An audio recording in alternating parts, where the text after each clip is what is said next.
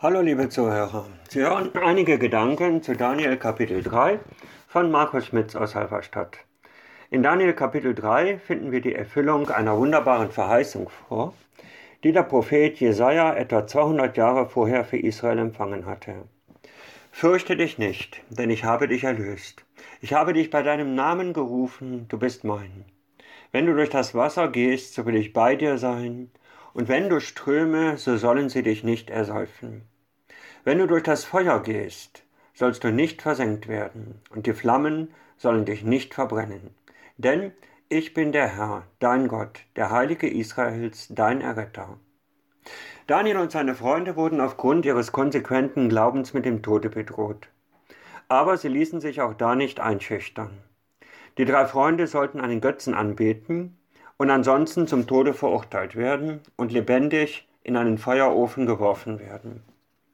Die Antwort der drei lautete, wenn es so sein soll, unser Gott, dem wir dienen, kann uns aus dem glühenden Feuerofen erretten. Und er wird uns bestimmt aus deiner Hand erretten, o König.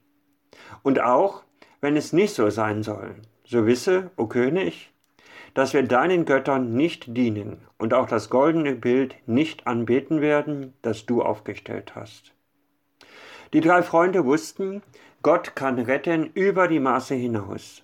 So hatten sie ihren Gott erfahren. Dennoch, was für ein Glauben angesichts des Todes. Ich, für meinen Teil, bete immer und immer wieder dafür, dass ich niemals in eine solche Situation komme. Es scheint mir nicht gut zu sein, erst dann zu beten, wenn die Not da ist. Nein, es ist weise zu beten, dass man in manch eine Situation erst gar nicht hineinkommt. Aber nun war die Situation da und Daniel vertraute seinem Herrn. In beeindruckender Weise hielt er an Gott fest, selbst da, wo er doch damit rechnete, dass Gott ihn möglicherweise gar nicht aus der Situation retten würde. Wie stehen wir zu unserem Herrn, wenn er Probleme nicht wegnimmt?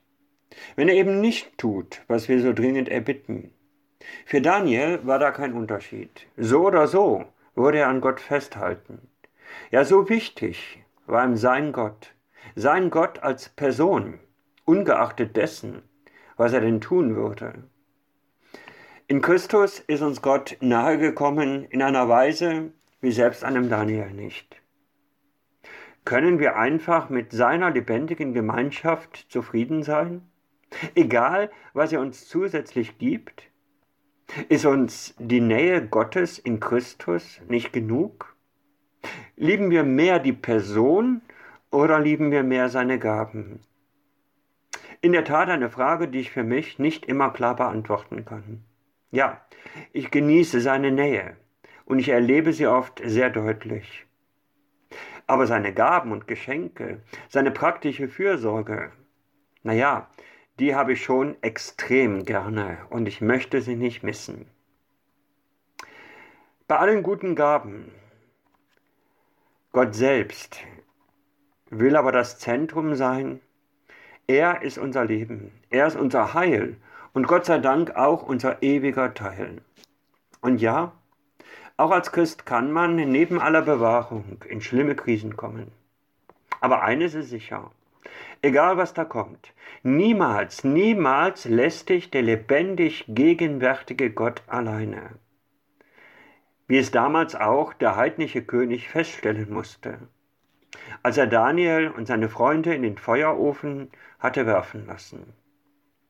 Voller Erstaunen muss er ausrufen und bekennen, siehe, ich sehe vier Männer mitten im Feuer frei umherwandeln, und es ist keine Verletzung an ihnen, und die Gestalt des vierten gleicht einem Sohn der Götter.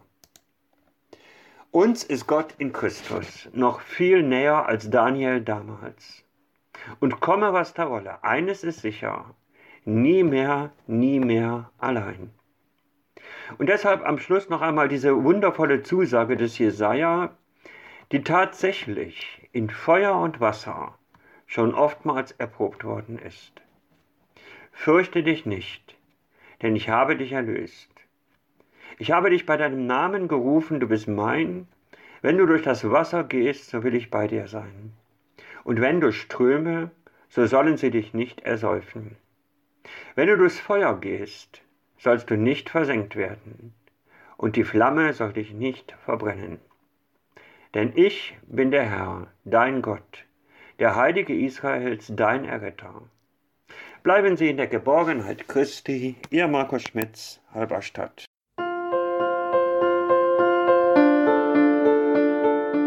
Dies war eine Folge aus unserem Podcast In einem Jahr durch die Bibel, ein Projekt des Gemeinschaftsverbandes Sachsen-Anhalt. Morgen geht es weiter. Unsere Arbeit und auch dieses Projekt lebt fast ausschließlich von Spenden. Wenn Sie unseren Podcast mit einer Spende unterstützen möchten, so ist uns das eine große Hilfe.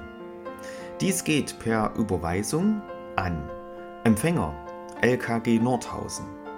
Die IBAN-Nummer lautet DE 68 820 540 520 038 009 647.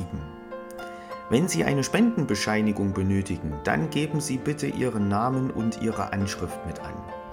Ganz herzlichen Dank. Nun wünsche ich Ihnen einen gesegneten Tag und freue mich, wenn Sie auch morgen wieder mit dabei sind. Viele Grüße, David Israel aus Nordhausen.